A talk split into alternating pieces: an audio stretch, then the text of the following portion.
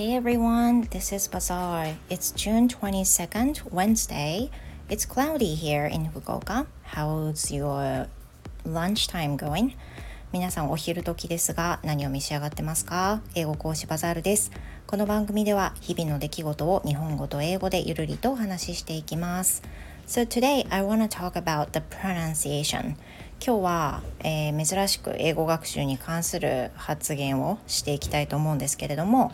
発音についてです。先日、えー、私がいつも聞いている配信者さんの中にニコさんという方がいらっしゃって英語で話してみるっていう番組なんですけれどもその中の過去の配信の中に発音通じなかった英単語っていうのがありました。Sorry about the noise. That was my son. すいません。いきなりガタンってね、落としましたけれども、えっ、ー、と、発音についてね、お話ししたいと思っていて、その先日、ニコさんが配信されていた中に発音通じなかった英単語っていうのがありまして、彼女が配信の中で言っていたのが、cathedral、えっ、ー、と、大聖堂日本語ではカセドラルとかカテドラルってね言ったりするものがありますよね。でこれを英語で最初に言おうとした時に全然通じなかったっていうねことを配信の中で話されていたんですけど聞いててあ私もそういうのあるなって、まあ、ちょこちょこね1個ぐらいじゃなくてたくさんあるんですけどあのパッて思い浮かんだワードがねエジプトのワードだったんですよ。So the word Egypt we say Egypt or Egypt. Um, in while I was in the U.S. for studying abroad, um, I once said Egypt when I was talking about some volleyball volleyball game or something like that something related to sports event and i was talking about the sport event with my roommate who is an american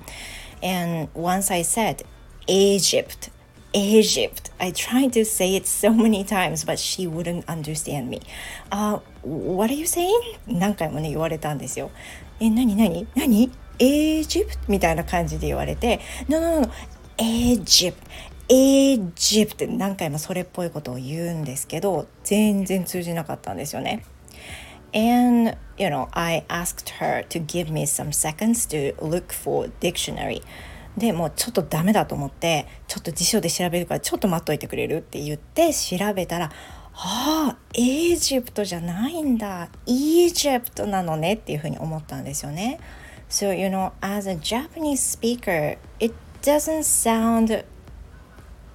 a huge difference. You know what I'm saying? わかります？あのニコさんのね配信の時にコメント欄でもねあの発音講師のメグさんがね書かれてたと思うんですけどアクセントが前に来ようが、まあ、後ろに来ようが日本人にとってはなんとなく理解できる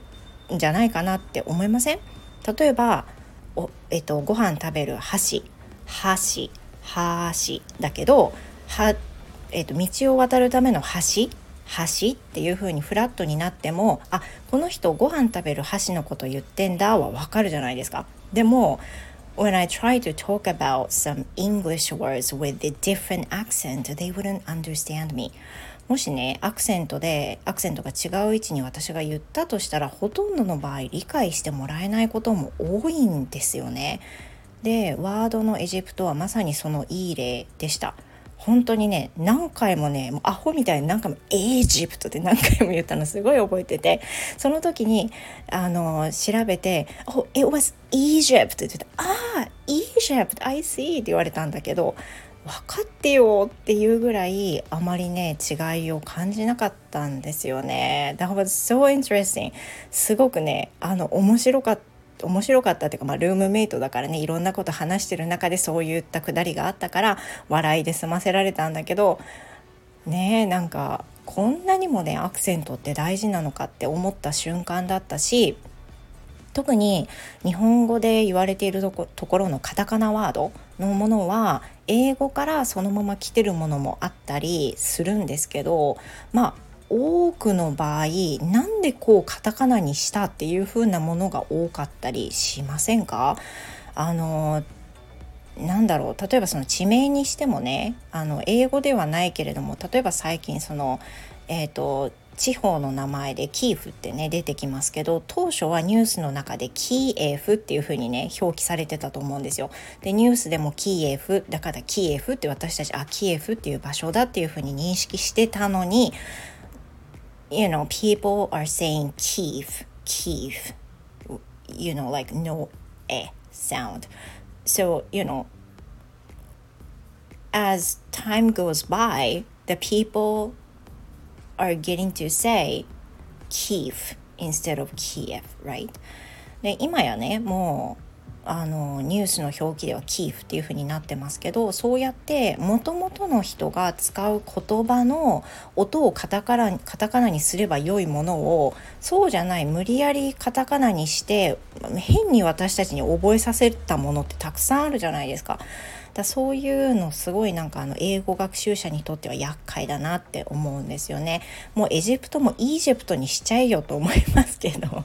皆さんどうですかね？あの私のこの発音ね通じなかったパターンってね他にもたくさんあるし英語を学習されてる方はねもちろんね経験したことないという方いないと思います。あの面白いですよねそういうのねあの笑って飛ば笑い飛ばせるような気持ちでどんどん学習していけばいいと思うんですけど私の中の、まあ、ほろ苦いというか、まあ、笑ったね一幕があったワードエジプトを今回はご紹介いたしました。Well, thank you so much for listening, guys. Um, I hope you have a wonderful Wednesday and see you in the next episode. それでは水曜日も素敵にお過ごしください。バザールでした。Bye for now.